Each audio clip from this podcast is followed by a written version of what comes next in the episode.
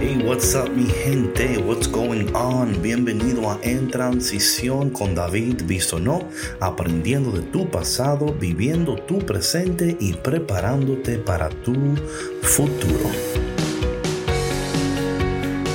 Hoy es una nueva semana y tenemos una nueva serie y esta serie se llama La pereza es peligrosa, pero Dios es poderoso. La pereza es peligrosa, pero Dios es poderoso.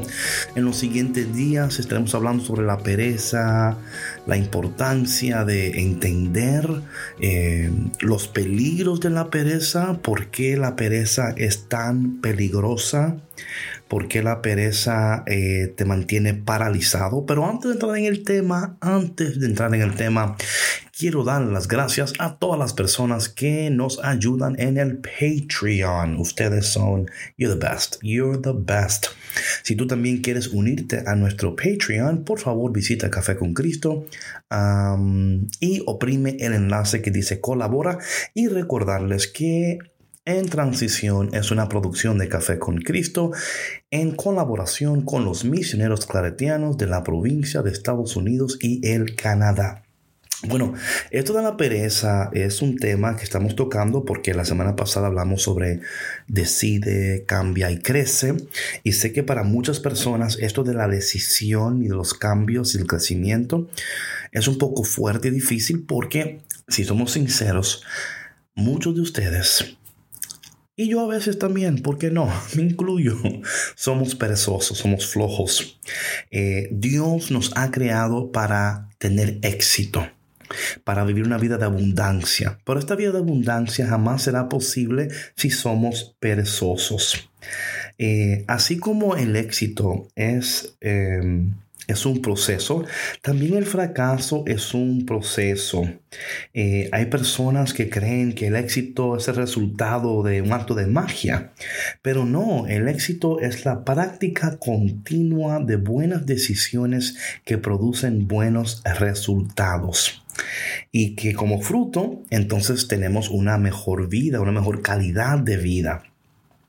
Muchas veces la pereza no nos permite entrar en esta calidad de vida, en estas cosas que Dios tiene para nosotros, porque vivimos atrapados, vivimos atrapados por ese mosquito que pisca, que pisca, que pica, que pica y mata, pisca, que pica y mata, que es la pereza. Em, mira, la clave del éxito en nuestras vidas es es producto de una vida disciplinada. Hay muchas personas que no tienen una vida disciplinada. Tienen talentos, habilidades, recursos, llamados. Es más, hasta cuentan con la gracia de Dios, pero les falta un ingrediente que es la diligencia. La diligencia te va a ayudar a ti a ser cuidadoso, a ser planificador y también iniciador. Estas son las cosas de las gentes planificadoras, ¿no? Que son eh, de las gentes que son diligentes, ¿no? Que son cuidadosas, planifican y son también iniciadoras. No esperan que alguien le diga nada, están siempre listos para hacer lo que tienen que hacer. Entonces, esto significa, mi hermano, que una, una, persona diligente es una persona persistente, responsable, disciplinada. Em, pero eh, esto no va a resultar si no hay disciplina. Y muchas veces cuando no hay disciplina, lo que hay es indisciplina. Cuando no hay orden, hay desorden. Una de las cosas que queremos que usted aprenda a través de esto de en transición, recuerda que todos estamos en un estado continuo de transición, pero el, tiempo de transición es un tiempo de preparación, no es un tiempo de parálisis, no es un tiempo de temor. Puede haber temores, dudas, pero aún en medio de todas estas cosas, Dios nos está preparando y nos está llevando al siguiente nivel de nuestras vidas. Por ejemplo, una persona eh, negligente es una persona que procrastina, ¿no? Que siempre deja todo para mañana. Mañana es el mejor día. Mañana es el mejor amigo de aquel que, es procrastinador, ¿no? Lo hacemos mañana, lo hacemos el mes que viene. Entonces, por eso es que no eh, vivimos conforme a nuestra nueva naturaleza, ni alcanzamos los propósitos, los sueños, las metas que tenemos, porque la pereza nos ha dominado. Entonces yo quisiera eh, en este tema introductorio es hablarte para que tú entiendas la urgencia de no seguir siendo perezosos, de no seguir siendo indisciplinados, de decir al Señor en esta, en, este, en esta semana, Señor, ayúdanos a reconocer que la pereza es peligrosa, pero que tú eres poderoso, Señor, y que tú tienes algo especial para nosotros, pero jamás vamos a alcanzar o entrar en nuestra tierra prometida si permitimos que la pereza nos siga dominando.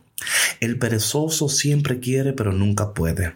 El perezoso siempre está culpando al otro por lo que no alcanza. Eh, y no podemos seguir en eso, tenemos que eliminar todas las excusas que hemos estado usando para decir, Señor, ya no podemos vivir de excusas porque tú nos has creado para llegar más allá, para alcanzar más allá y nos has dado todo lo que necesitamos para poder lograrlo. En, los siguientes episodios vamos a estar hablando sobre los síntomas de una persona perezosa, los síntomas de una persona perezosa. Así que te voy a pedir que te sigas conectando, que sigas eh, hasta compartiendo esto con alguien, ¿no? Mira, una de las cosas del perezoso es que el perezoso nunca cree que es vago, siempre racionaliza su, su condición y rehúsa aceptar la realidad de su condición. Y esto es interesante porque el perezoso eh, dice, no, yo no soy vago, lo que pasa es que, que si tuviera menos obstáculos, estoy esperando que las condiciones laborales estén más favorables, estoy esperando que, que Dios me abra puertas, estoy esperando. Entonces, viven en un estado continuo de espera, de espera. Y además también dicen cosas como es que yo no hago eso porque a mí no me respetan, a mí no me, no me toman en, en cuenta. Y muchas de las cosas que Dios está trabajando en este tiempo de transición es también en nuestra soberbia, nuestro orgullo. Usted tiene soberbia, eres orgulloso.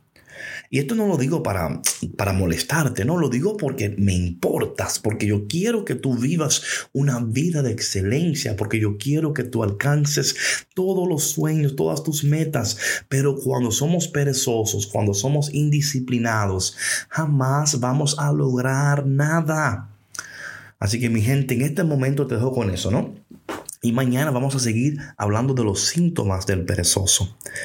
Dios quiere que tú logres, Dios quiere que tú alcances, Dios quiere que tú llegues, Dios quiere que, que tus sueños sean cumplidos, Dios quiere tantas cosas contigo, pero si seguimos siendo perezosos, vagos, si seguimos poniendo excusa, jamás vamos a lograr los propósitos de Dios en nuestras vidas. Y ya no podemos seguir así. ¿Ok?